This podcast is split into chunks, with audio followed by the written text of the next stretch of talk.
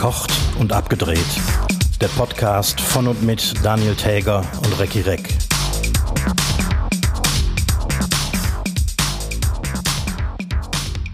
Bier jetzt billiger als Benzin. Fahr nicht fort, sauf im Ort. Mit diesem kleinen Werbeslogan für Dorfgastronomen steige ich hier in die äh, Folge 12 verkocht und abgedreht ein. Mein Name ist Daniel Täger, mir gegenüber sitzt der wunderbare Recki Reck in seinem Freistaat Eifel. Recki, und äh, mit dem Dorfgastronom warst du gemeint. Äh, ja, und ich, ich begrüße unsere Hörerschaft und dich mit einem herzlichen Prost. Hello, hello. Oder beziehungsweise eigentlich wollte ich heute mit dem Tusch einsteigen, auch explizit für Suse die sich die Tuschmaschine gewünscht hat. Leider hängt das oh, Ding ja, bei der ja. Post fest. Da ja, ja. Wir, alles, was aus China kommt. Alles, was aus China kommt. Die, die, gute alte Kölner Tuschmaschine kommt aus China.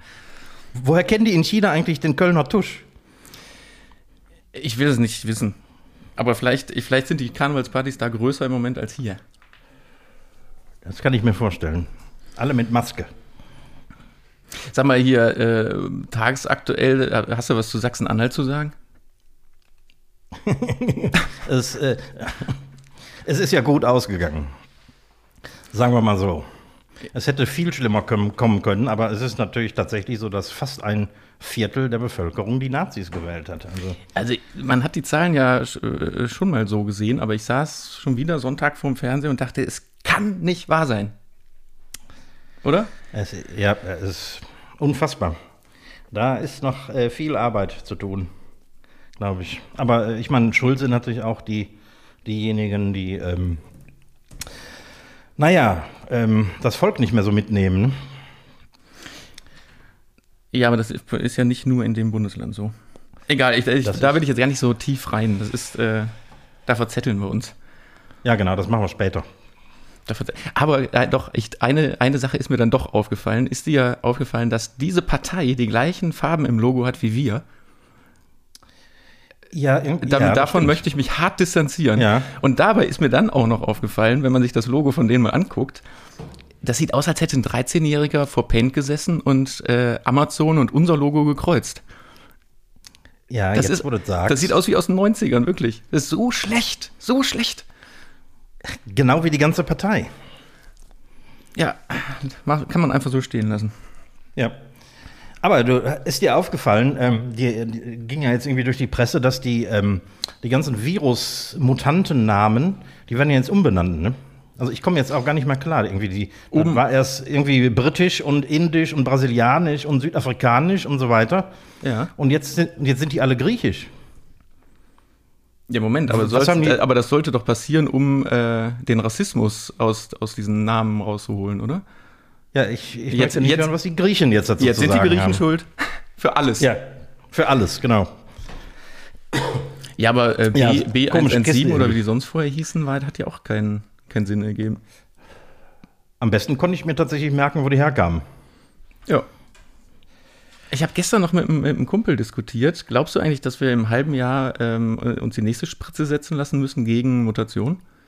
Davon gehe ich aus, ja. Ja, ich glaube auch, dass, dass die ganze äh, Kiste hier mit, mit Masken und ähm, in der Gastronomie hier mit äh, riesen Abständen zwischen den Tischen, die ist noch nicht vorbei. Und die, ähm, ich denke, da werden wir nächstes Jahr noch Spaß dran haben. Ja, vorbei ist das alles nicht. Also, das ist, äh, wie du gerade im Vorgespräch schön sagtest, äh, nach dem Lockdown ist vor dem Lockdown. Genau wie immer, was heißt wie immer? Jetzt sagt, redet man schon wie immer. Wie letzten Sommer werden wir einen Sommer haben und im Herbst machen wir wieder die, den Abgang. Sagt ihr das? Ich fürchte auch. Irgendwas wird da noch kommen. So einfach ist das nicht. Aber dafür, es kommt, dann kommt Delta, ne? Und dann werden wir uns wieder impfen lassen müssen. Egal, meine, meine Arme sind offen. Ja. Ich lasse mir, lass mir direkt einen Zugang ja. legen, einfach. Ja, genau, genau. Ich möchte nur nicht nochmal so krank werden wie nach meiner ersten Impfung. Also grundlos quasi. Ja, ich hatte, auch ganz schön, ich hatte auch ganz schön Armschmerzen. Das möchte ich auch nicht wieder haben. Ja, aber, aber du hast ja den, den Ferrari unter den Impfstoffen gekriegt. Ja, da ist jetzt, ich habe die zweite ja noch nicht. Die folgt ja noch. Ich glaube, da gibt es dann die Klatsche. Das, oh so. Gott, das ist, das ist Anfang Juli. Da ist dann ja bestimmt auch richtig schön heiß. Ne? Da macht es so richtig Bock dann mit, mit Fieber, mit Fieber und Gliederschmerzen, schwitzend auf der Couch zu liegen. Geil. Hm. Hast rein. Ja, äh, apropos Klatsche. Ähm, ich hätte äh, ein Zitat für dich. Ja, Klatsche. Es ist 4 zu 2 für dich. Ja. Wir können ja gerade noch ich mal an. ganz kurz erklären, warum wir heute so einen unglaublichen Gas geben, äh, weil wir haben heute schon wieder viel vor. Das stimmt. Ne? Deswegen, also ähm, äh, dranbleiben. Gleich kommt noch was. Pass auf, aber pass auf, rein dann lass, dann lass uns, weil ich Ja. habe eigentlich auch drei Fragen in den Koch, dann lass uns die doch auch auf nächste Woche schieben, weil ich glaube, wir brauchen heute ein bisschen mehr Zeit. Das könnte sein, ja. Dann Das schieben könnte wir. die. sein. Alles klar. Dann schieben wir die. Ja, ähm, wenn ein Architekt einen Fehler macht, lässt er Efeu drüber wachsen. Wenn ein Arzt einen Fehler macht, kippt er Erde drüber. Wenn ein Koch einen Fehler macht, schüttet er irgendeine Soße drüber und sagt, es sei ein neues Rezept. Wer hat diesen Spruch gesagt? Paul Bocuse, Anthony Bourdain oder Gordon Ramsay? Oh. oh. Was war das erste? Paul Der Architekt. Nee, der Arch Architekt, so. der Efeu drüber wachsen lässt. Genau.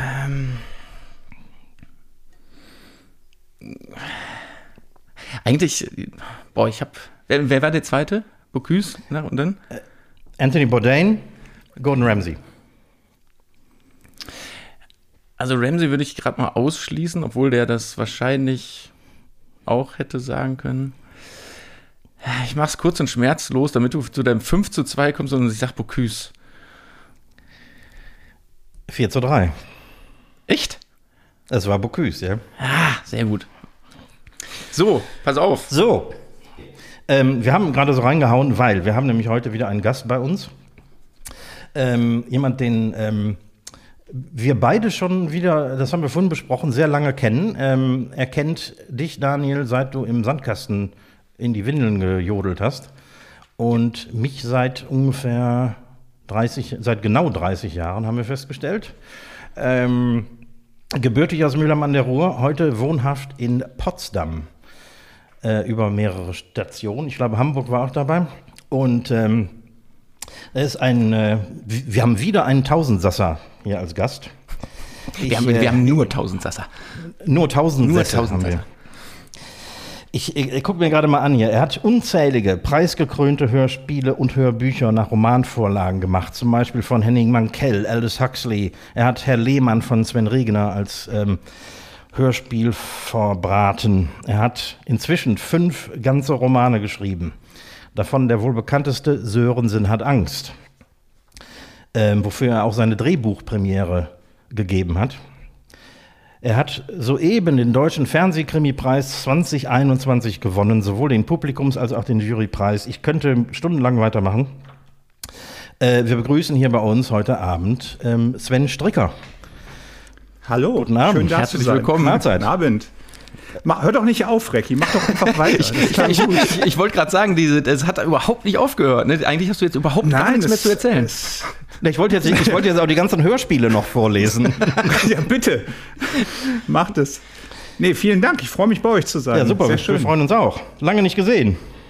Das kann man sagen, ja. Vor 30 Jahren das erste Mal und ich glaube vor ungefähr 25 Jahren das letzte Mal. Ja, oder ungefähr, so. ja. ja. Und mir, mir wurde ja eben gesagt, ich wurde auch schon mal gesehen im Sandkasten oder so. Na, du, über dich wurde vor allen Dingen berichtet. Äh, äh, dein Vater war, glaube ich, relativ stolz auf dich. Der hat immer in jedem Zusammenhang gerne davon erzählt, was du gerade wieder alles für ein Zeugs machst.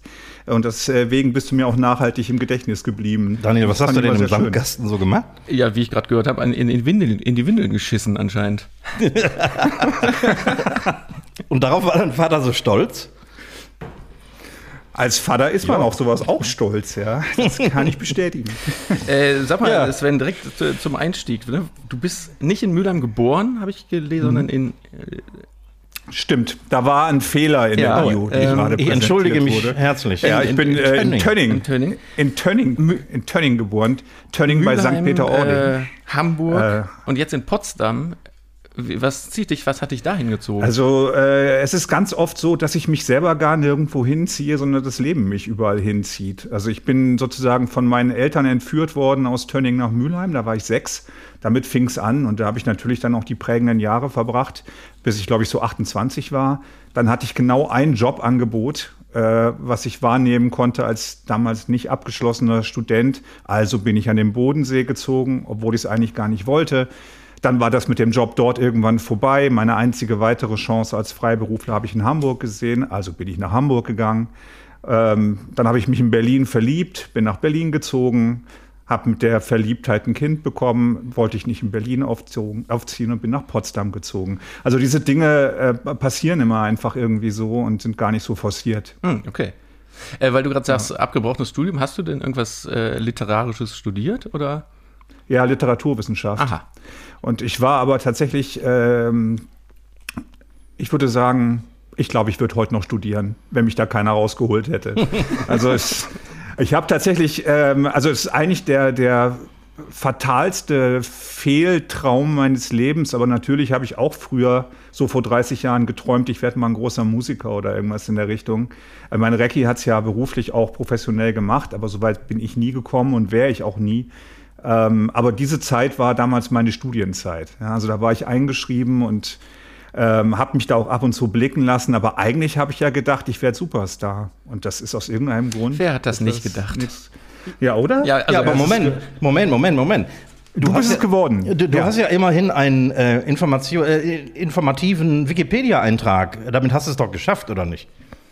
Ah, ehrlich gesagt, wenn du, äh, also sagen wir mal so, wenn du mit Hörspielen, das war halt auch immer schon meine andere Leidenschaft, ne, außer Musik. Wenn du mit Hörspielen erfolgreich bist, ist das zwar schön und gut, aber das ist so eine Nische. Und das ist, dann hast du so eine Art Nischenbekanntheit, aber geh mal irgendwie einen Schritt auf die Straße oder vor die Tür. Niemand weiß, was du tust und was du da machst. Also wenn du so ein bisschen Bücher schreibst mhm. und so, dann wird das schon mehr, ja. Ähm, aber ey, Berühmtheit ist was komplett anderes und ist auch nicht das, was ich, also das erstrebe ich wirklich nicht und das meine ich auch nicht kokett. Ich möchte gern von dem leben können, was ich tue, wie wir alle wie wir alle. Und ich möchte gerne das machen können, worauf ich Lust habe und was mir Spaß macht. Und das ist halt Regie führen in meinem Bereich und auch schreiben. Das, wenn ich diese zwei Sachen machen kann. Und was heißt das jetzt leben, unterm Strich? Du hast den Wikipedia-Artikel selber Und das reicht mir auch. Selbstverständlich. Irgendeiner muss das machen. Nein, habe ich nicht. Aber nur weil irgendjemand sich in, in so einem Bereich äh, engagiert, also es gibt einfach Leute, die haben echt viel Zeit, glaube ich. Also es gibt über sehr vieles Wikipedia-Einträge und so, glaube ich. Und da jetzt vorzukommen, ist auch nicht so ein äh, Gütesiegel, sage ich jetzt mal. Also man kommt da halt irgendwann vor. Hm. Also ich, ich, ich, warte noch auf meinen. ich mache das nachher, Rechi. Danke. Ich, äh, ich würde das nachher einfach machen. Aber du, jetzt ist äh, öfter Hörbuch, Hörspiel gefallen. Du bist aber tendenziell, bist du eher der Hörspielmann, ja. nicht der Hörbuchmann, oder?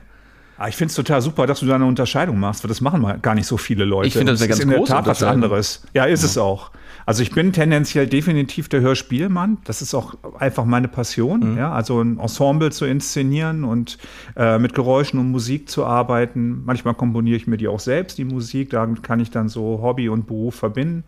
Ähm, aber das Ganze wie so eine Art Inszenierung aufzubauen, das ist meine Leidenschaft und auch mein eigentlicher Beruf. Ich mache aber nebenbei äh, auch sehr viel Hörbuchregie. Also mit einem Schauspieler einen kompletten Text äh, einlesen und ähm, äh, dabei halt ihn anleiten und führen und durch die Aufnahme begleiten. Und du liest das deine ist, Bücher auch selbst, ja. habe ich. Äh, ich lese meine Bücher selbst, ja, ja genau. Und ähm, insofern sind es eigentlich mehrere verschiedene Berufe. Ich mache auch Features. Also Features sind sowas wie Dokumentation ne, im Fernsehen, mhm. ähm, nur halt für den Rundfunkbereich. Da führe ich auch Regie und ähm, sind also verschiedene Aspekte des gleichen Berufs. Könnte man sagen, dass die äh, Hörbücher äh, Brot und Butter sind? So ja. eine Art Vermarktungsvehikel für die Bücher? Nein. nein. äh, ja und nein. äh, ja, Brot und Butter, äh, weil ähm, das definitiv halt die Miete bezahlt und ich muss mir dann nicht so viel Sorgen machen um den Rest in dem Moment. Äh, nein, weil ich glaube, die Hörbücher verkaufen durchschnittlich ungefähr ein Zehntel des dazugehörigen Romans. Oh, ja. Das heißt, auch mhm. das ist eine Nische ja, ähm, die sich auch nur lohnt, äh, wenn du wirklich weißt, du hast einen potenziellen Bestseller an der Hand, äh, der sich super gut verkauft, mhm. dann weißt du, du kannst auch hier nochmal 1000 Einheiten oder 1500 von so einem Hörbuch verkaufen.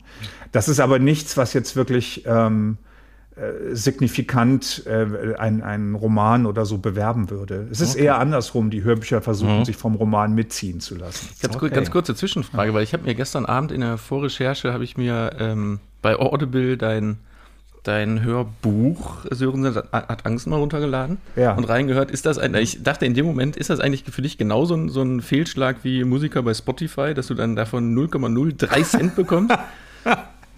Äh, das ist eine äh, auch, wie ich finde, super gute Frage. Und äh, aus finanziell, in finanzieller Hinsicht ist äh, Audible, äh, und das sage ich jetzt, obwohl die mich schon sehr oft gefragt haben, ob ich bei denen Regie führen möchte, aber Audible ist in finanzieller Hinsicht ganz klar der Feind. Okay. Ja, also das, das, muss man, das muss man wirklich sagen. Ähm, du hast da wirklich definitiv nichts von. Was du halt hast, du verbreiterst in dem Moment, äh, gerade wenn man jetzt Sörensen, also meine Figur Mhm. betrachtet, verbreiterst deinen Kosmos und du verbreiterst die Möglichkeit, äh, wahrgenommen zu werden. Das ist damit da. Aber was ja trotzdem aber, unglaublich ist, weil, also ich, ich habe das Audible-Abo, äh, ne, da, da hatte ich Ja. jetzt diesen, diesen, diesen Freimonat für und habe nichts, also quasi nichts bezahlt, außer diese 4,99 Euro im Monat. Aber Ja. wenn man das Ja. regulär bei Audible kaufen würde, wären es 19 oder 29 Euro sogar. Also der zweite Teil sogar 23 Euro und ich glaube ganz fest, das sind Angebote, die darauf abzielen, dass man halt ein Abo abschließt. Ne? Mhm. Und in diesem, Abo, in diesem Abo verdient dann nur noch einer, nämlich Audible. Ja, an der Sache letztlich. Ja, und das, die machen es dann über die Masse. Aber überleg dir das mal, was du gerade selber gesagt hast. Ähm, das Hörbuch kostet 0, 0 Euro im Abo. Das heißt, du kannst es umsonst hören. Wie viel mag bei, ich glaube, irgendwie 70, 80, 90.000 Angeboten in so einem Audible-Shop wohl für den Künstler am Ende übrig bleiben, der es gemacht hat? Ja, das ist im Promille-Bereich. Ja, also so viel. Ähm, also ich weiß, ich weiß noch, das ist irgendwie jetzt eine andere Hausnummer, und ist auch schon ein paar Jahre alt, aber ich kann mich noch gut erinnern, äh, dass ähm, hier der ja nun nicht ganz unbekannte Musiker Brian Adams, der einst mal seine Rechnung, äh, seine Abrechnung in die Höhe gehalten hat, die er auf Spotify, glaube ich, bekommen hatte. Für seine komplette Hit-Sammlung hat er im Jahr keine 1000 Dollar verdient. Unglaublich. Ja, Ja, ich habe äh, ich hab ähnliche Geschichten gehört. Ja, also Ja, ja. das. Es ist die Zukunft. Es ist aber auch etwas, wo wir äh, auf der künstlerischen Seite echt ein Problem haben, das noch nicht gelöst ist. Ne? Also Ja. das muss man, das muss man wirklich ganz klar sagen. Die CD-Verkäufe gehen auch in unserem Bereich enorm zurück. Alles sta- äh, stellt sich um auf digital und wir haben noch keine Antwort darauf, wie man sich das als Künstler leisten können soll. Ja, das äh, ist so. Ich hätte auch zum Beispiel meine eigenen Hörbücher äh, gar nicht gemacht, wenn ich nicht einen Verlag jetzt äh, gehabt hätte, der mich dafür bezahlt hätte. Ja. Das ist insofern habe ich in dem Moment natürlich schon was davon, weil es äh, in dem Moment für mein Portemonnaie was hergibt, aber langfristig ist es einmal abgeliefert und bis du da wieder irgendwas sehen würdest äh, an, an Beteiligung, da, da gibt es weder Sörensen noch mich noch. Äh, Also das, Das heißt ist aber, so. das ist echt ein Problem. Das heißt aber, dass das Hörspiel in dem Fall, auch wenn du das äh, da, ich weiß nicht, bei ARD äh, im Radiotatort Regie führst, da definitiv, da, damit finanzierst du dich und gar nicht über die, die Romanschreiberei, oder?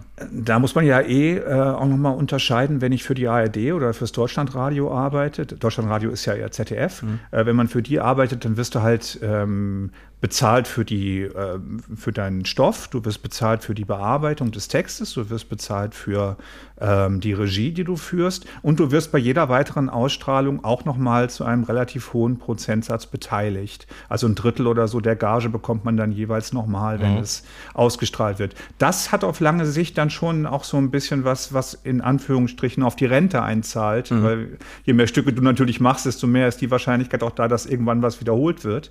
Ähm, das ist okay, aber das hat keine kommerzielle Auswertung. Das heißt, das ist, bleibt innerhalb dieses geschlossenen Rundfunksystems. Ja. Die stellen das jetzt ja auch kostenfrei zur Verfügung. Entschuldigung, zur Verfügung.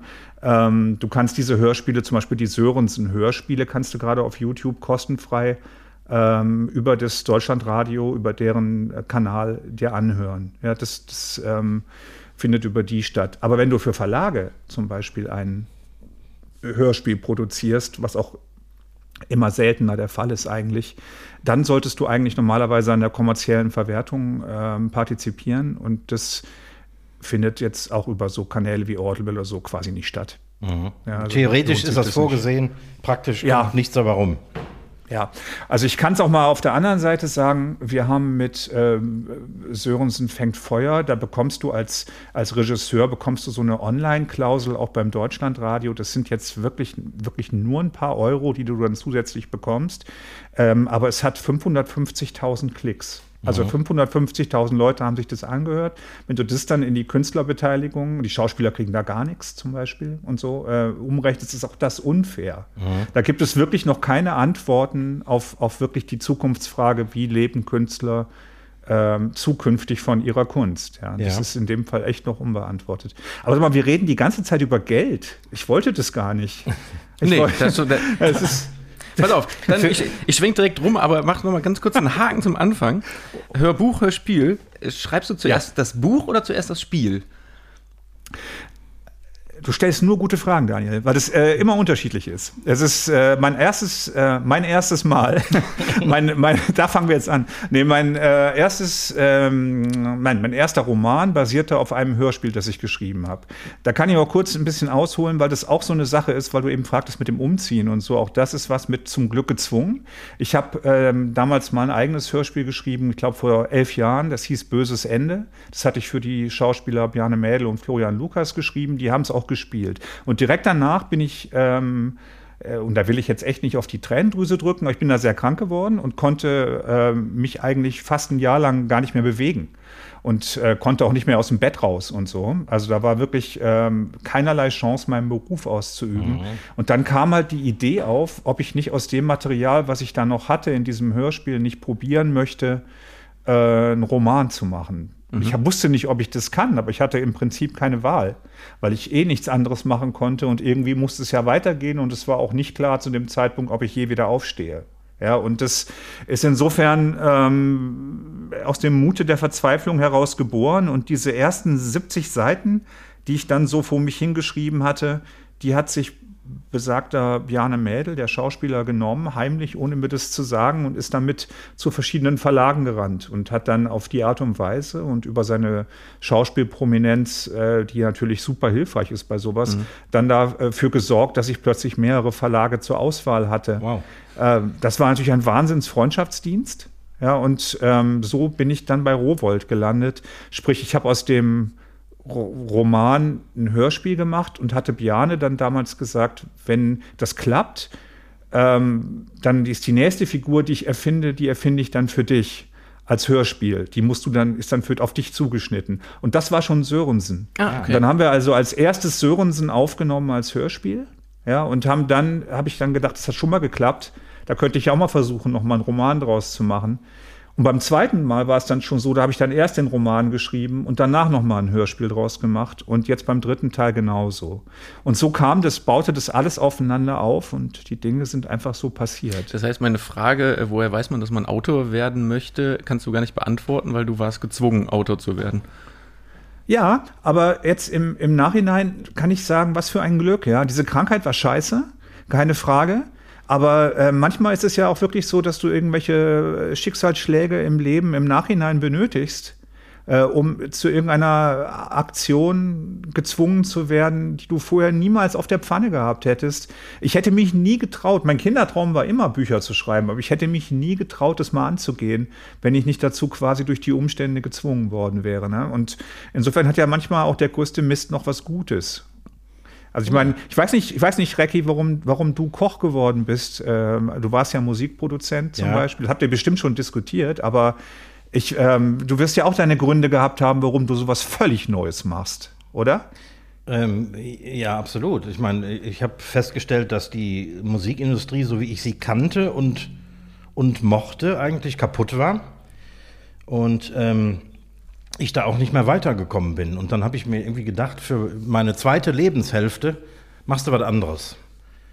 Und äh, da ich immer gern gekocht habe und auch ähm, äh, mich, äh, also wie soll ich sagen, mehr als äh, oder über Gebühr damit beschäftigt habe, ähm, war ich dann nach einer Weile in der Lage, tatsächlich professionell zu kochen. Und dann ähm, hat sich dieses, dieses Objekt hier ge- angeboten. Das war reiner Zufall.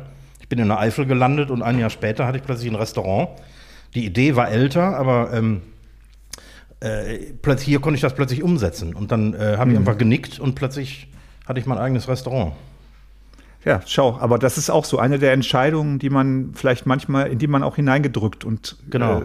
äh, äh, hineingeführt wird und die man gar nicht unbedingt selber so bewusst erstmal unbedingt trifft, sondern plötzlich hat man es gemacht. Ja, genau. Plötzlich ist man da und steht da, muss auch die Konsequenzen tragen. Ja. Aber, aber ich weiß, ich habe das ja so mitbekommen, ein bisschen bei dir auch. Aber es, ähm, äh, nichtsdestoweniger ist es eigentlich auch was Tolles, finde ich, äh, ehrlich gesagt, äh, am Leben, dass das manchmal in der größten Scheiße auch eine Chance bietet, ähm, sich nochmal neu aufzustellen und sich neu zu erfinden. Und ja, immer wieder. Ich bin da jetzt mhm. echt total, total dankbar, dass das so gekommen ist, jetzt im Nachhinein. ja. ja. Auch wenn ich meine 40er Jahre äh, von 40 bis 50 jetzt nicht unbedingt normal äh, erleben möchte. Aber was daraus geworden ist, ist ganz gut. So. Ja, es, es klingt jedenfalls sehr gut. Aber jetzt für uns äh, Literaturbanausen. Ähm, wie, wie, wie schreibt man eigentlich einen Roman? Äh, klappst du das Laptop auf und sagst, ich fange jetzt an? Oder, oder äh, musst du dir da irgendwie jahrelang Gedanken machen oder monatelang Gedanken machen, speziell beim ersten jetzt? Ähm, was der Plot sein wird und ähm, recherchierst du dir einen Wolf und ähm, hast dann alles parat auf tausend Zetteln oder wie auch immer und klappst dann das Laptop auf und fängst an zu schreiben. Also es gibt auch da verschiedene Herangehensweisen und auch ähm, viele Kollegen, die ich kenne, verfolgen einen komplett anderen Ansatz. Ja, es gibt Leute, die ähm, ähm, sich vornehmen, weil sie das professionell machen. Äh, wir schreiben auf jeden Fall zehn Seiten am Tag, komme was wolle, mhm. sei Winter, Hagel, Krankheit, irgendwas. Diese zehn Seiten müssen geschrieben werden, sitzen um sechs Uhr morgens da und gehen, legen los. Es gibt welche, die schreiben wie im Rausch in fünf Tagen ein ganzes Buch runter und können danach drei Jahre gar nichts. Ja, mhm. das gibt's auch. Ähm, und bei mir ist es so ein bisschen so ein, so ein Mittelding. Ähm, ich habe den Vorteil, würde ich es mal so nennen, dass ich assoziativ schreibe. Das heißt, ich weiß oft morgens nicht, womit ich abends aufhöre. Ähm, ich habe ein Grundgerüst, was ich mir immer vorher überlege. Das heißt, ich brauche den Anfang der Geschichte und das Ende. Mhm. Ja, also ohne das Ende verläufst du dich. Ja. Wenn du nicht weißt, worauf du hinaus, äh, hinaus musst oder hinausschreiben musst, ähm, kannst du dich ins Uferlose verzetteln oder auf unendliche falsche Fährten führen und bist verloren irgendwann inmitten deines Textes. Das ist mir auch schon passiert. Mhm. Ja, aber wenn du, wenn du weißt, worauf du hinaus willst und was eigentlich die Pointe ist und was der Wendepunkt ist in der Geschichte, macht es sehr viel Spaß, sich da auch ähm, morgens wirklich selbst überraschen zu lassen. Und dieses assoziative Schreiben bedeutet, dass Sörensen zum Beispiel, wenn, wenn wir jetzt bei dem bleiben, auch eine Figur ist, die sehr in so einer Gedankenwelt unterwegs ist und ich ich vermische da sehr oft das, was mir gerade selber durch den Kopf geht oder was ich gerade beobachtet habe. Mhm. Oder äh, die eine Assoziation, die auf die andere folgt, vermische ich total mit dem Plot und äh, lass ihn dann auch manchmal auf irgendwelche Abwege gehen, die ich vorher selber noch nicht wusste. Wenn ich es am nächsten Tag langweilig finde, schmeiße ich es raus. Und wenn ich denke, das ist eigentlich eine ganz gute Idee gewesen, lasse ich es drin. Da, ja, aber, da hätte ich gerade direkt ja. eine Frage zu, hm? weil äh, auch zu Sörensen, ne, du hast in Mülheim gewohnt, in Potsdam, in Hamburg, äh, am Bodensee. Ja. Die Stimmung deiner Bücher sind ja alle äh, tendenziell sehr ländlich, sehr klein im Kopf, sehr dörflich. Ähm, es regnet da, immer. Es regnet immer, mhm. dein ganzes, aber dein Leben ist ja, also ne, dein Leben ist sehr urban, deine Geschichten sind überhaupt nicht urban. Woher hast du die, die Bilder oder machst du immer in Ostfriesland Urlaub? Nein, ich komme ja aus Nordfriesland und da spielt auch ähm, Sörensen. Das ist für mich, obwohl ich in Mülheim groß geblieben bin, immer meine Heimat geblieben. Also meine gefühlte Heimat. Ich bin da auch jedes Jahr ganz oft und schreibe da auch viel. Mhm.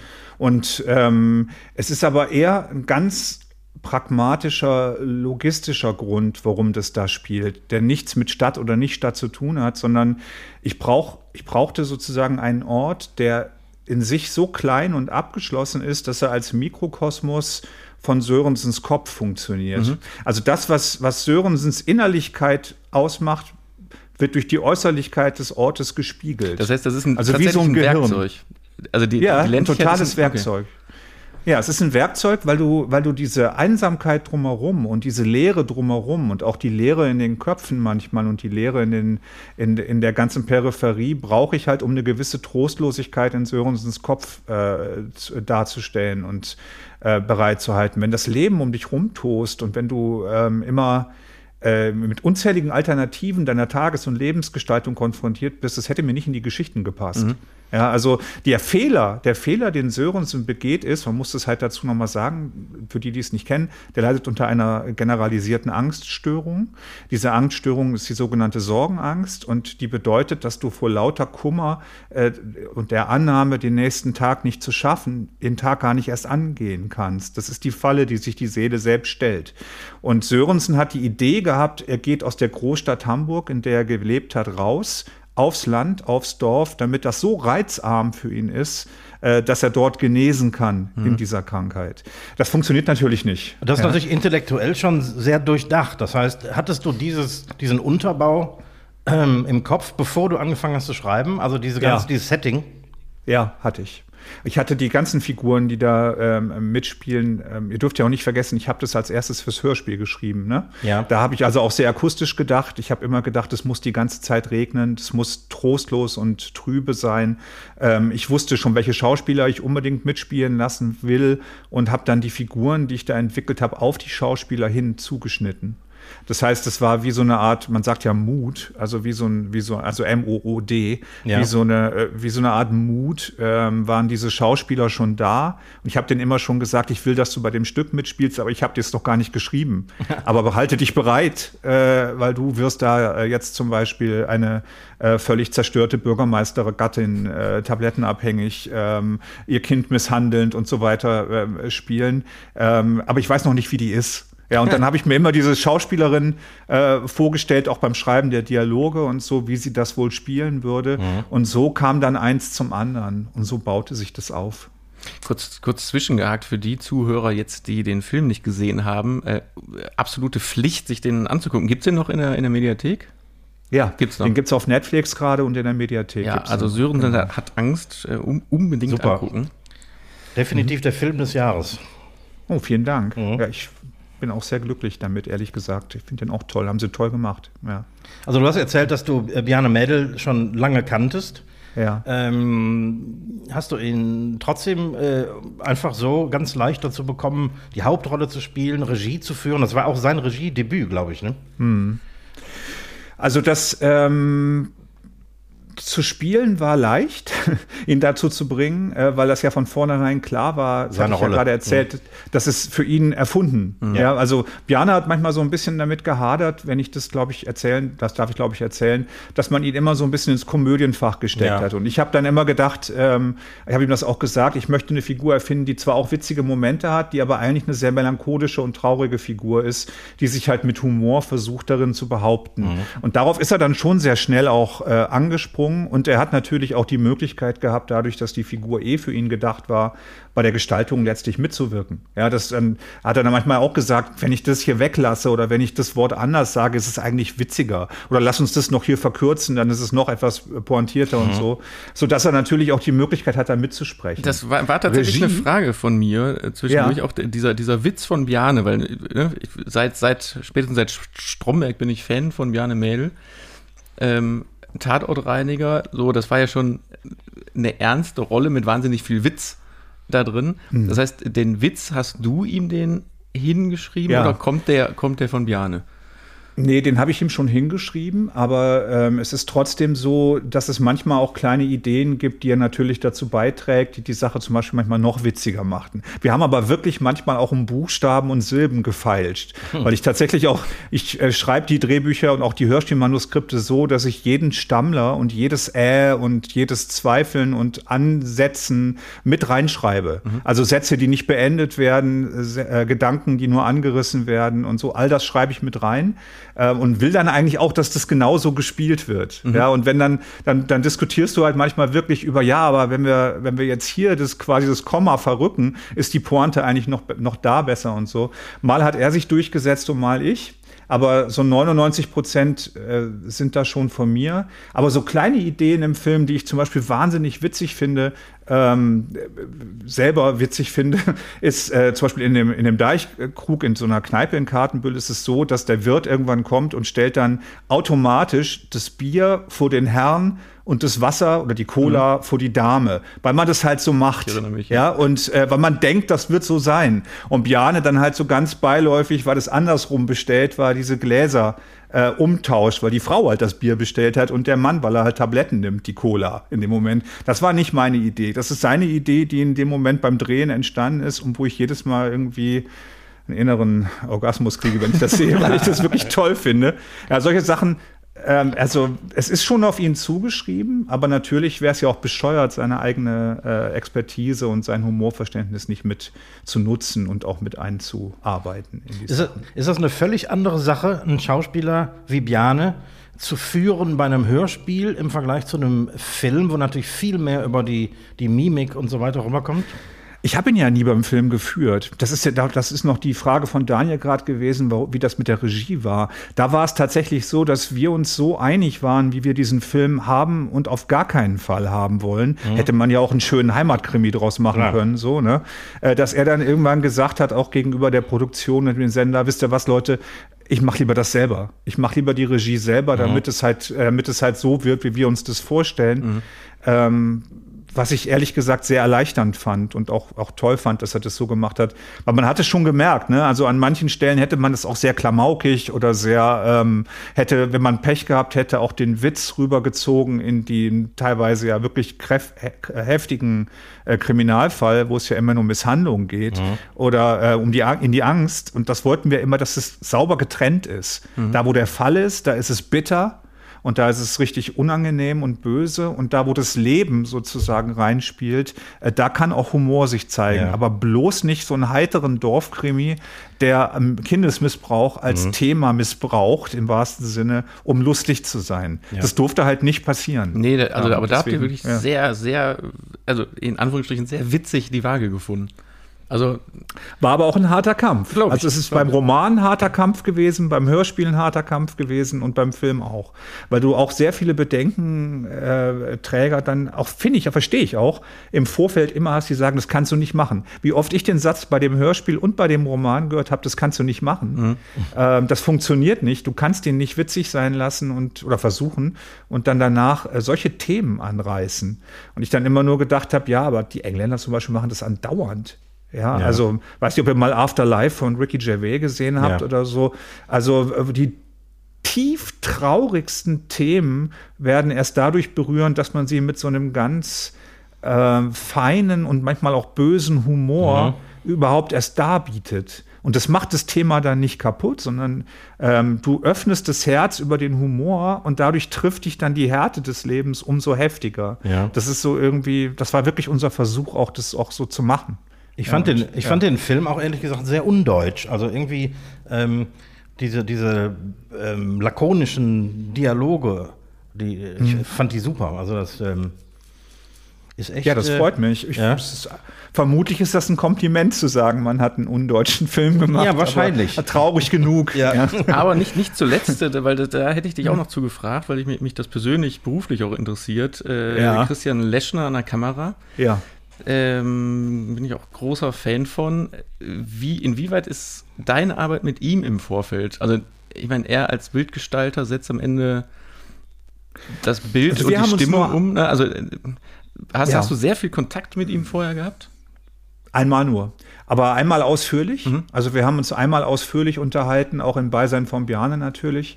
Ähm, und ich habe ihm so ein bisschen was erzählt, auch vor allen Dingen über äh, Angststörungen. Also das kann man ja auch ruhig sagen. Das ist halt, ich habe euch ja von dieser Erkrankung erzählt, mhm. die ich früher hatte, vor zehn Jahren.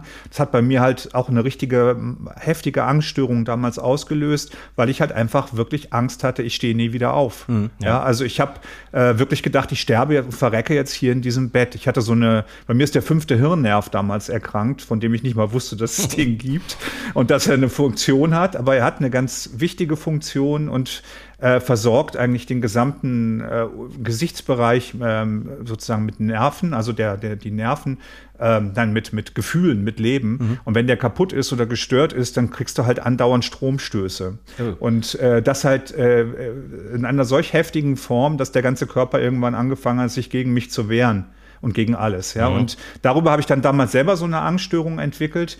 und habe dann immer gedacht, ähm, also Bjane hatte das damals auch begleitet, da kannten wir uns schon und habe dann immer gedacht, wenn die Scheiße mal vorbei ist, wenn, dann muss ich das unbedingt verarbeiten und muss das, muss das auch ein Bewusstsein dafür schaffen, dass es das gibt und ähm, dass es viele Leute betrifft. Ich habe da sehr, sehr viele Leute kennengelernt, die eine ähnliche Geschichte haben. Ähm, in der Zeit. Und mit Christian Leschner habe ich mich eigentlich nur einmal längere Zeit unterhalten und ihm auch dargestellt, wie man sich fühlt damit. Mhm.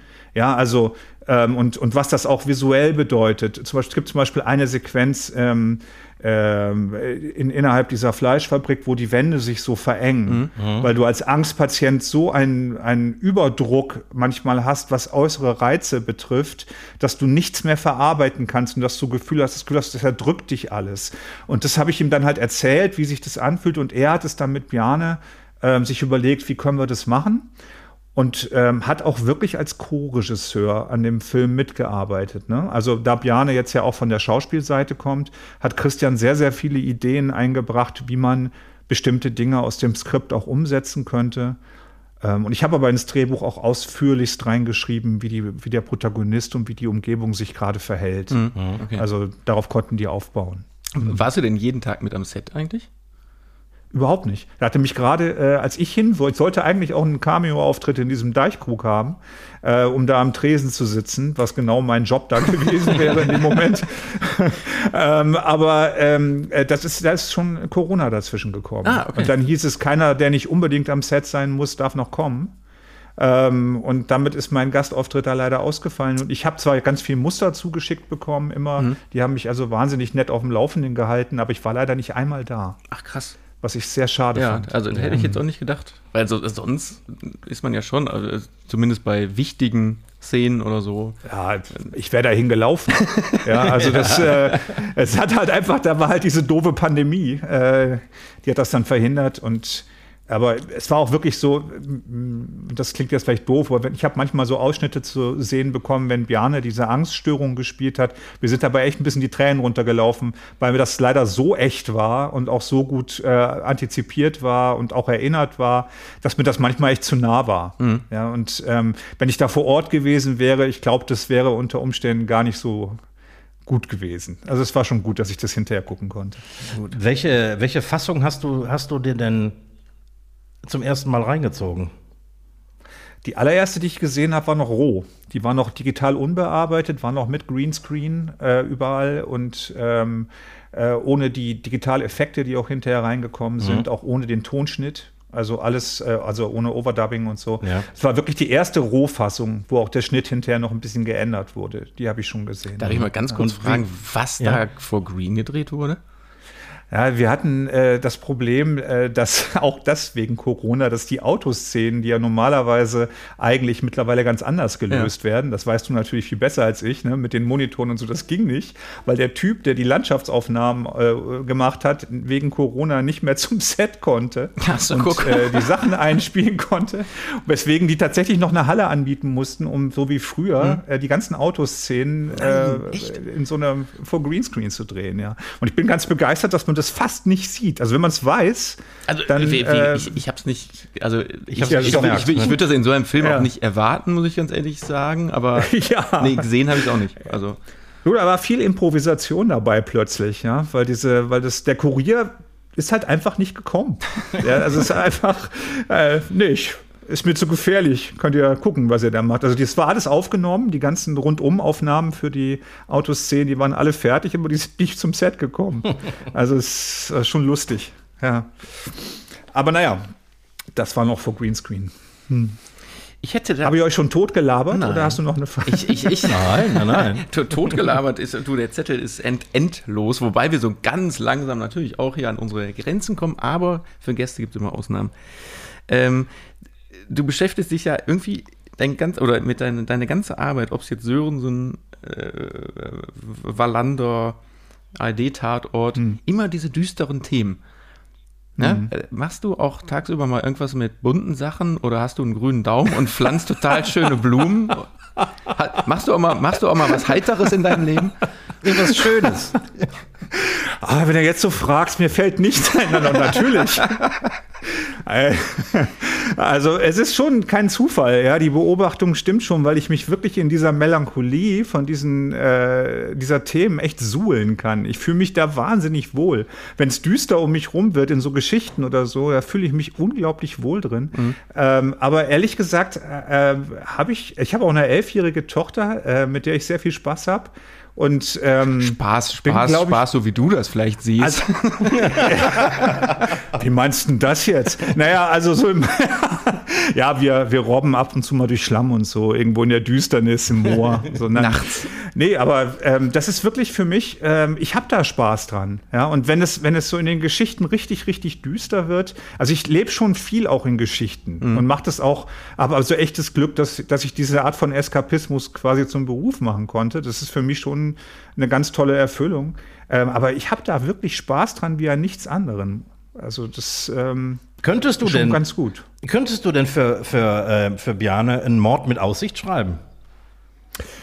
Ähm, Oder hättest du das da wahrscheinlich Das will keiner sehen. nee. Ah, ich glaube, ähm, ich, ich, glaub, ich könnte das ja. Als Auftragsarbeit ja. Mhm. Also das, das glaube ich, könnte ich schon, aber es ist eigentlich nicht meine Art von Humor. Ja. Also es ist, ähm, der ist ein bisschen, der ist halt ein bisschen schwärzer.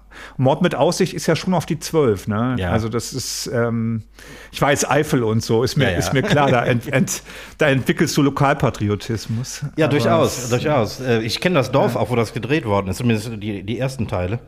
Ähm, mhm. Aber ich, ich muss sagen, dass ähm, die, die Rolle, die, die Bjarne in Mord mit Aussicht gespielt hat, das war die, ähm, also äh, ohne Bjarne wäre das äh, ganze Ding völlig langweilig gewesen. Findest du, ja? Ja. Ich habe da noch, das darf man gar nicht laut sagen, noch nie eine Folge komplett gesehen davon, ehrlich gesagt. Ähm, ich weiß aber, dass es äh, immer sehr lustig ist, dass Bjarne, der nun schon seit vielen Jahren noch raus ist aus der Nummer, immer noch, wenn wir Lesungen zusammen haben oder so, immer noch andauernd auf ja, Dietmar Schäffer angesprochen ich, wird. Ja.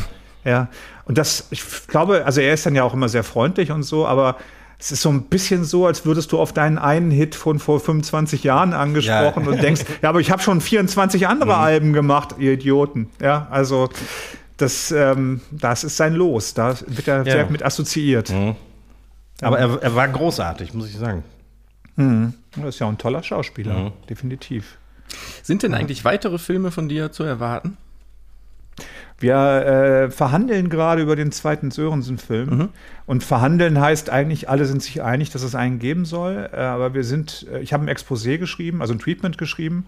Und äh, da ist noch unklar, wie der Sender sich dazu jetzt verhält. Da warten wir jetzt drauf, dass wir uns da bald, also es kommt auch jetzt bald, dass wir ein Gespräch führen und ob ich das so machen darf und so schreiben darf wie ich gerne würde. Aber weil das ja jetzt auch also, dein, dein, erster Film war, also du hast auch ja. da jetzt Feuer gefangen, jetzt auch Drehbuch zu schreiben? Ja, also ich würde jetzt nie auf die Idee kommen zu sagen, das ist mein Beruf. Ja, also ich, ich glaube, dass ähm, äh, nicht ohne Grund gibt es da ja auch Drehbuchschulen und gibt es da auch Leute, die das professionell richtig gelernt haben und die auch sehr flexibel, glaube ich, in allen möglichen Genres unterwegs sein können. Ich glaube, ich kann auch wenn ich gerade gesagt habe, ich könnte das als Auftragsarbeit machen, aber ich glaube, ich kann genauso das hauptsächlich machen, was ich jetzt schon mal gemacht habe. Mhm. Ich wäre jetzt, glaube ich, kein Drehbuchschreiber, der jetzt dann auch hier noch eine Sitcom und da noch äh, was anderes. Mhm. Ähm, das ist nicht meine Profession. Also ich kann meine eigenen Ideen, glaube ich, umsetzen. Hatte natürlich auch Hilfe. Ja, also ich hatte einen tollen Produzenten mit Jakob Klausen und ich hatte natürlich Biane auch dabei. Ähm, aber ich, ich bleibe, was das ansonstige Schreiben betrifft, bei Romanen und äh, auch bei Hörspielen. Das kann ich, glaube ich, einfach besser. Okay. Könntest du oder, könnt, oder würdest du dir zutrauen oder hättest du Spaß daran, ähm, Regie zu führen beim Film? Ähm, das sind zwei verschiedene Antworten. Also äh, zutrauen würde ich mir grundsätzlich alles und das meine ich echt nicht bescheuert, sondern das hat nur was mit mangelnder, äh, mit mangelndem Realitätsbewusstsein oft zu tun. Also habe ich auch mit Hörspielregie angefangen. Ich habe einfach gemacht, ohne jemals vorher, also es war auch schlecht, ja, aber es hat äh, mich nie jemand am Anfang aufgehalten. Ich habe es einfach gemacht und ja. erst hinterher viel später gelernt. Wie es geht. So und äh, beim Romanschreiben habe ich es ja auch einfach nur gemacht. Und wenn jetzt jemand hinkommen würde, würde sagen, pass mal auf, ähm, wir haben hier jemanden, der kennt sich mit der Technik super gut aus. Kümmer du dich um die Schauspieler und ums Schauspiel, würde ich bestimmt sagen, ja. Aber ich habe jetzt auch gelernt, dass das natürlich ein bisschen so ist, als würde ich sagen, ich habe einen Mofa-Führerschein äh, und fahre jetzt plötzlich LKW, weil beides eine Straße bedient. Es ist einfach ein komplett anderer Job. Ja. Und es geht um so viele Details, die ich nicht kenne und in denen ich mich nicht auskenne, dass es auch super sinnvoll ist, wenn das andere Leute machen. Ja, also so würde ich es mal beantworten. Aber immerhin bist du ja Regisseur seit vielen Jahren. Das heißt, Ja, schon, aber das ist ja nicht das Gleiche. Ja, also ich bin gewohnt, mit Schauspielern zu arbeiten und mache das auch super gerne. Das ist auch wirklich eine wirklich große Leidenschaft. Aber ein akustisches Medium, was sich rein auf die Details der Sprache und auf die äh, auf das Zusammenspiel auf akustischer Ebene bezieht, ist einfach, wie du auch selber eben schon sagtest, was ganz anderes als das Visuelle komplett mit einzubeziehen. Ja. Ich würde immer sagen, das war total super gespielt, so würde ich es gerne nehmen und dann würde jemand kommen und sagen, ja, aber die Nase war nicht im Bild. Ja, oder so, weißt du? Und das sind, Ja. das sind Dinge, die ich einfach nicht, ähm, die kenne ich einfach nicht. Das Ja. ist nicht das Gleiche. Ja, ab, absolut, ja, aber das, das ist so eine Welt, also ich, ich komme ja selbst aus dem, aus dem äh, TV- und, und Fernsehbereich, ähm, aber die Welt, die noch dahinter läuft, also wo es das Ganze beginnt, die bekommen Ja. selbst wir ja nicht mit. So, natürlich habe ich so redaktionelle Einblicke teilweise, aber so äh, fiktionale Sachen tendenziell sowieso nicht und äh, doch deswegen wahnsinnig spannend tatsächlich.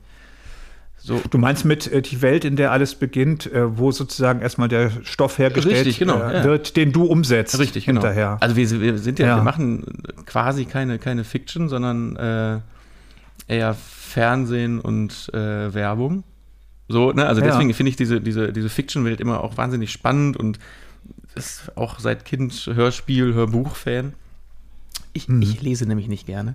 Ähm, so, Aha. ja. Ja, meinst du, ich habe umsonst einen Audible-Account? Hab mich schon gewundert. sonst, Aber aber sonst würde ich einfach nichts aus der Literatur mitbekommen, weil ich, ich, ich, also ich, der Akt, ein Buch in die Hand zu nehmen, ist für mich ganz schlimm. So, das, das, das fällt mir direkt runter. Ich muss jetzt auch echt dringend los, Daniel. Das war sehr schön.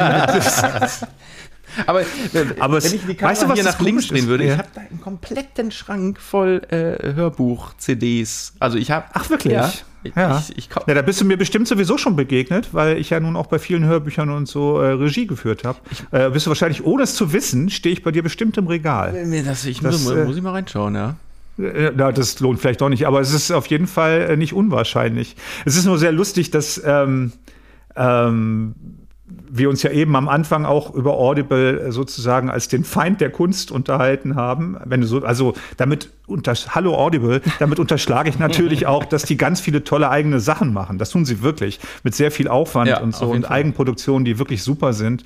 Äh, nur über das Finanzmodell müssten wir noch mal reden. Aber das, ähm, dass du natürlich das auch weißt, aber so wie unser eins definitiv ab und zu mal bei irgendwelchen Firmen mit A bestellt, die man eigentlich nicht unterstützen sollte, ähm, hörst du natürlich trotzdem Audible. Ja, Ja, ich, ähm, ja, und ich muss auch, ja, es kommt aber drauf an. Ich habe bei Musik genauso. Ähm, es sind immer noch die guten Produktionen, die ich dann vielleicht streame, aber mir dann, also ich habe ganz viele Musik-CDs zum Beispiel da, die sind noch original eingeschweißt.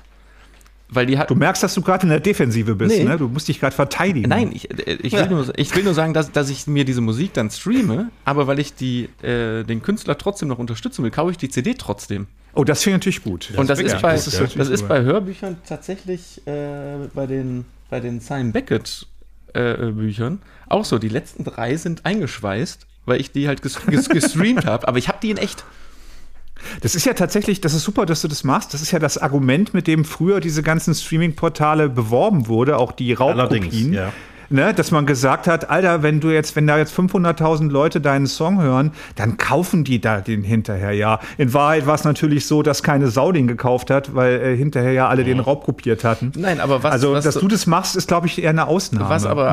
Amazon anfänglich hatte, was ich eine super Idee fand, ähm, das gibt's nur seit Jahren nicht mehr, wenn man da eine CD bestellt hat. Manchmal ist das ja wirklich so, oder früher Ah ja, war das richtig. Mhm. dann so, dann wollte man sofort das Lied hören. Deswegen hat man es dann online Ja. gekauft. Und da war das so, dass du die CD gekauft hast, aber direkt den äh, Download freigeschaltet ha- hat. Das stimmt. Deswegen habe hab Ja, ich das tatsächlich stimmt. eingeschweißte Genau, das- Musik-CDs, weil dann habe ich da reingehört, dachte ich, gut, jetzt habe ich die Platte gehört. ähm, und habe nie wieder in die CD reingehört, aber ich habe sie trotzdem gekauft. Das habe ich Ja. tatsächlich mit, mit Vinylplatten. Ich habe tatsächlich Platten, die eingeschweißt sind, weil du automatisch den Download damals bekommen hast. Genau. Aber wa- warum, Ach so, ja, warum, klar. warum gibt es das nicht mehr? Ja. Keine Ahnung, weil es gibt keine Downloads mehr. Es gibt ja nur noch Streaming. Das, ja. das kann sein. Aber es ist eigentlich, eigentlich wirklich eine gute Frage. Ja. Wobei man auch davon ausgehen kann, dass wir vielleicht auch alle auf unsere Art und Weise da vielleicht Ausnahmen sind.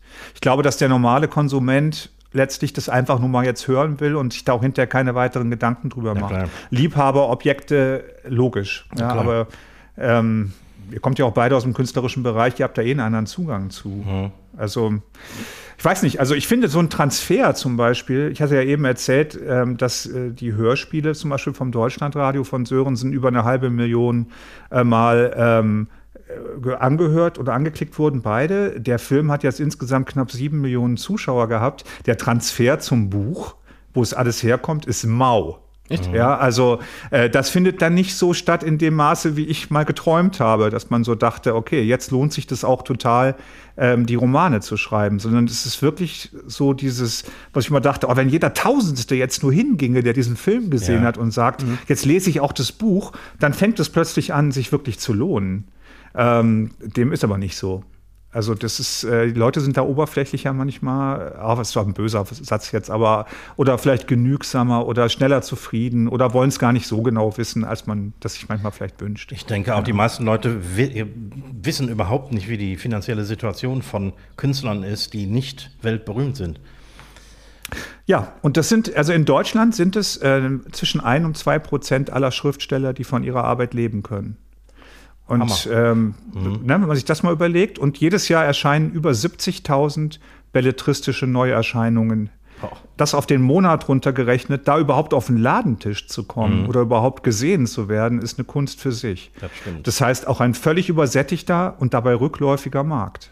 Und das ist, ne, muss man, muss man alles mit einberechnen. Also das, diese, die hehre Kunst als solche äh, ist, ähm, das reden wir natürlich schon wieder über das Geld, aber es ist nicht, nicht, nicht abfüllend, aber ich kann da einfach echt nur sagen, ich habe Glück, dass ich relativ breit aufgestellt bin, dass ich so verschiedene Felder habe. Das, das ergänzt das sich heißt, dann. du gehörst zu den 1 bis 2 Prozent und musst nicht auf den Strich.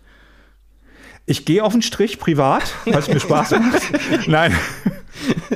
Äh, aber das, äh, ich gehöre nicht zu den 1 bis 2 Prozent. Ich gehöre zu denen, die von ihrer Arbeit leben können, aber nur, weil ich auch Regie mache und weil ich dann hier mal noch ein Drehbuch habe und da noch eine Lesereise und dort dann ähm, vielleicht äh, neben den Hörspielen auch noch Hörbuchregie mache und mal ein Feature und so. Das alles ergänzt sich gut zusammen und ich habe gut zu tun und freue mich auch. Aber von einer Sache alleine könnte ich nicht leben. Also das würde nicht funktionieren. Dann hoffen wir, dass äh, der Erfolg äh, des Films immerhin ähm, vielleicht langfristig ein bisschen Früchte trägt. Ähm, und äh, du äh, veröffentlichst gerade deinen fünften Roman, ist das richtig? Der sechste kommt jetzt, ja. Der, sechste, kommt, genau. Hm, Im August, am 17. August. Am 17. August. Ähm, Mit anderen Worten, meine nächste Frage, äh, die wahrscheinlich unsere letzte sein wird: Was kommt als nächstes? Hat sich damit Als erledigt? nächstes, Ja, ja, Sörensen am Ende der Welt kommt als nächstes. Der dritte Sörensen-Roman. Und äh, dann schauen wir mal, Dann schauen wir wie es mal. weitergeht. Und ganz viele. Filme. Ich hoffe. mal gucken. Sehr gut. Mal gucken. Sven, das, Ja, äh, das vielen hat Dank. richtig Spaß gemacht. Das war, äh, Allerdings. das war Ja. gut. Ja, mir auch. Also ich fand es äh, super nett und äh, äh, tolle Fragen. Und ich hätte natürlich auch noch total viel Lust, äh, über euch noch viel zu erfahren, aber das ist dann ein anderer Podcast. Das äh, hat aber sehr viel Spaß gemacht. Du, du musst uns einfach nur hören, wenn äh, wir keine Gäste haben. Ja, Mensch, das ist ja ganz einfach. So. Aber das mache ich sowieso. Ach, ach, das mache ich jetzt sowieso. Es gibt ja einen Podcast, genau. Wir haben einen Podcast. Ja, Sven, Ja, vielen Dank. Vielen Dank War toll. und äh, äh, vielleicht wiederholen wir das mal. Sehr Bei- gerne, beim, ich bin beim dabei. äh, vierten Teil von Sörensen hat Angst. Äh, von Sörensen, nee, wie heißt es dann? Der vierte Teil? Sörensen am Ende der Welt ist der dritte Teil und wie der vierte heißt, Ja, weiß ich eben noch nicht. Aber das wäre dann im Juni 2023. Da kommt der vierte. Da könnt ihr euch Okay, schon mal dann, dann machen wir es vielleicht zum dritten Teil oder zum zweiten. Ja, okay. Zum okay. nächsten Film. Ja, Ja, liebe Zuhörer, das war verkocht und abgedreht für diese Woche. Ähm, hört uns auf den ganzen Portalen, wo ihr das gerade ja eh schon tut. Liked uns bei Spotify, schreibt in die Kommentare, gibt gerne Feedback. Ähm, äh, für unsere Kategorien, die wir immer wieder einstreuen. Ab nächste Woche wieder Frag den Koch. Äh, in diesem Sinne, lasst euch weiter schön impfen, bleibt Wir haben heute nicht einmal die Gurke erwähnt. Wir haben nicht einmal die Gurke erwähnt. Das äh, kannst du in deinen letzten Worten. Äh, bleibt dabei, die letzten Worte gehen an den Recki. Ja, liebe Spreewald-Gurken und andere Zuhörer, ähm, schön, dass ihr wieder dabei wart. Ähm, wir verabschieden uns für heute und hören uns nächste Woche. Madet Jod, schwenkt der Hut.